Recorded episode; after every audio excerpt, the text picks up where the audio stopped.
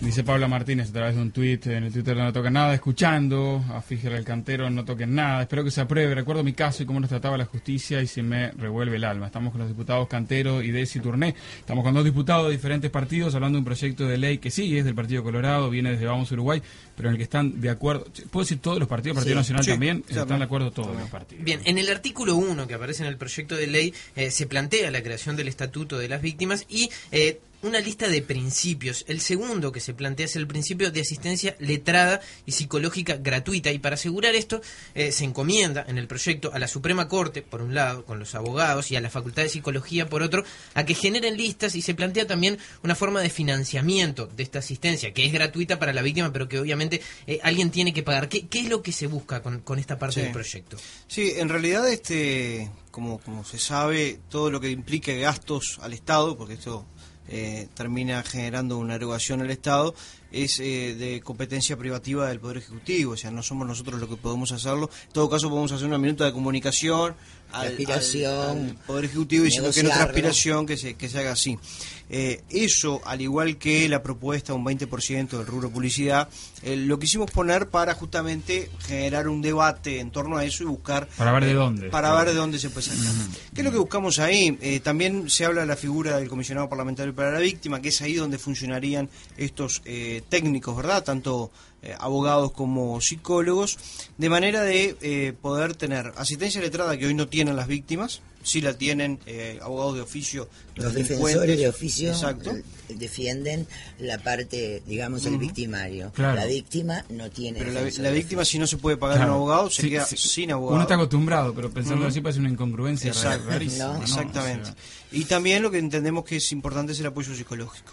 Lo que buscamos ahí lo, y lo propusimos, repito, que es iniciativa privativa del Ejecutivo, pero nosotros quisimos generar la, propuesta es hacer un sistema, un régimen similar al que utilizan, o el mismo, que utilizan los escribanos el día de las elecciones.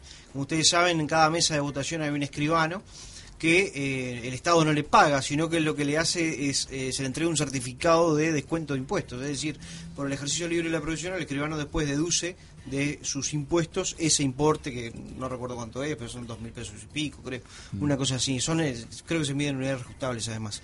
Entonces lo que eh, propusimos es seguir esa misma línea, es decir, aquellos abogados que estén en esas listas, que se anoten, en- pensamos en la, en la Suprema Corte, puede ser la Facultad de Derecho, que se anoten voluntariamente, bueno, yo quisiera acceder a, asistir eh, de manera letrada a, a las víctimas, también los psicólogos, si yo quiero asistir, eh, darle atención psicológica a las víctimas, puedan estar en ese listado donde la propia víctima en el comisionado parlamentario, digamos, en esa oficina, cuando va a buscar una solución, elige eh, a qué profesional eh, va a trabajar con él, entonces de esa manera ese profesional fija un, un monto de, de salario, digamos, del horario, y después lo descuenta a través de impuestos. Esa es la idea, es la propuesta, que no depende de, de nosotros, sino que depende del Ejecutivo. ¿no? Sí, el, el proyecto plantea además eh, el derecho de la víctima, como comentábamos antes, a acceder a las actuaciones Exacto. policiales, Exacto. a la actuación judicial, y plantea que lo puede delegar en un abogado. Sería. Digamos, este abogado eh, que se le proporciona de forma gratuita el que podría hacer esa tarea. Siempre, siempre facultativo para la víctima, ¿verdad? Si la víctima dice, no, yo tengo mi abogado, me pago mi abogado, adelante. La Sí. idea es poder proteger aquellos casos en los cuales no Exacto, acceder. a mí me interesan por supuesto todas las víctimas, ¿no? Tienen todas derecho, pero tenemos que pensar en las más vulnerables. Hay víctimas que sí tienen posibilidad económica de pagarse un abogado, de tener la atención médica de un estrés postraumático, pero la gran mayoría de las personas humildes que también sufren un delito no lo tienen. Entonces yo creo que... Y son asediadas por bueno, estos llamados es caranchos o, terrible, abogados que- aparecen siempre ahí en su momento, en los accidentes incluso rápidamente. Exacto, aparecen inmediatamente para tratar de hacer el juicio y después se quedan con el dinero. Acá de lo que se trata es justamente de aquellas víctimas más vulnerables que no tienen recursos económicos y que necesitan la misma atención que cualquiera que puedan obtenerla. El cómo, como decía Fitzgerald, es, es uno de los temas de discusión del proyecto, porque son iniciativas privativas del Ejecutivo, la financiación, pero lo que sí me parece bueno es la actitud de poner el tema sobre la mesa y lo conversaremos. Pero es innegable que el derecho tiene que ser atendido, ¿no? Eh, uno de los artículos más largos del proyecto es el que define los cometidos del comisionado para la protección del estatuto de las víctimas. Comisionado parlamentario de víctimas, podríamos traducirlo. Eh, ¿Cuál sería el rol y la importancia de esta figura dentro de todo este esquema? Sí. Eh, acá lo que quisimos hacer es un símil a lo que es el comisionado parlamentario para las cárceles, ¿verdad? Es decir, existe para las cárceles, está muy bien, también debería existir para las víctimas. Así como las víctimas vinieron a golpear nuestros despachos, que está muy bien, porque eh, nuestra función de representación también tiene que atender a todos aquellos ciudadanos que por las diversas demandas que tienen van y, nos piden una entrevista y nos plantean un tema, eh, entendemos que para estos casos sería buena cosa que exista una oficina, creemos el Parlamento es la, digamos, el medio idóneo por ser quien representa, ¿no? el, poder del Estado que representa a, todos los ciudadanos, el lugar donde, bueno, alguien que sufre un determinado delito sepa que luego de, de ocurrido va a poder ser asistido de las más diversas formas, ¿no? Entonces ahí lo que se plantea es que eh, la persona pueda concurrir a la oficina del comisionado parlamentario, que tendrá sus asesores, sus técnicos, quienes atenderán los diferentes casos, y tengan el asesoramiento necesario en todo, ¿no? O sea, en lo que es lo letrado, lo que es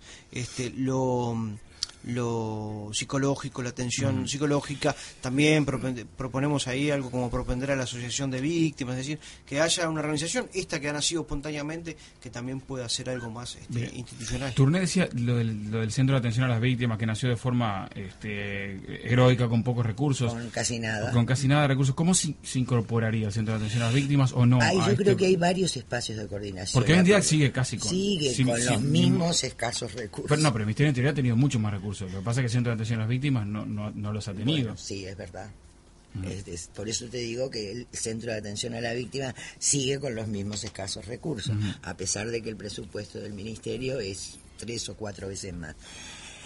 Y es la lógica con la que se trabaja, eso es lo que a mí me gusta discutir de fondo, pero creo que este estatuto y el comisionado parlamentario también puede jugar un rol muy interesante en la articulación de distintos espacios que ya existen. Porque no es necesariamente que sea el efector de la atención psicológica.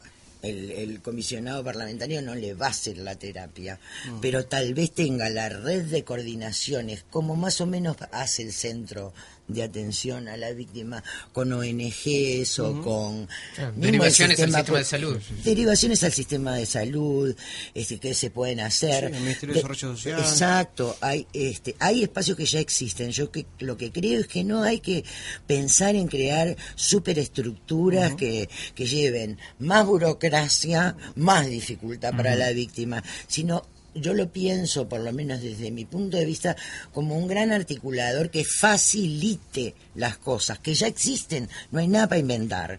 Está el Ministerio de Salud Pública, está el Sistema Mutual, está el Ministerio de Desarrollo, y ah, está la Suprema Corte de Justicia. tender, redes. Tender redes que le faciliten.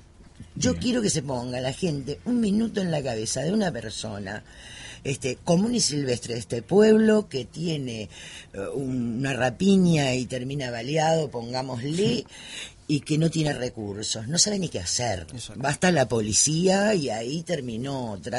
La policía todavía lo pone para que trate de identificar en una situación dolorosa. Este, el estrés postraumático que sin balazo es terrible, se va para la casa, no sabe por dónde ir. Entonces que tenga un lado este, en donde esté la comunidad, como decía Fischer, puede estar una ONG que apoye a las víctimas, hay en muchos lados, este, que, le indiquen por qué camino ir. Eso es lo que yo te decía.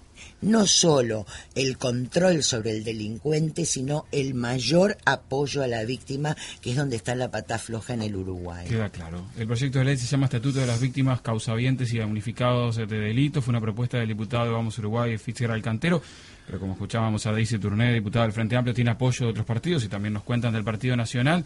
Así que bueno, esperemos cuando pase a Cámara, cuando se discute y bueno, en definitiva si se aprueba, ¿no? si están todos de acuerdo. Yo les agradezco a ambos que hayan compartido este rato con nosotros aquí hoy. ¿eh? A ustedes, como siempre, y los sigo escuchando. Gracias. Está, muy buena la, la, idea de poder compartir este, estas cosas, así que... Y está bueno que la gente se entere de que la política no es solo circo de pelea. Gracias a ambos. ¿eh? Muchas gracias. No, toquen nada. No toquen nada.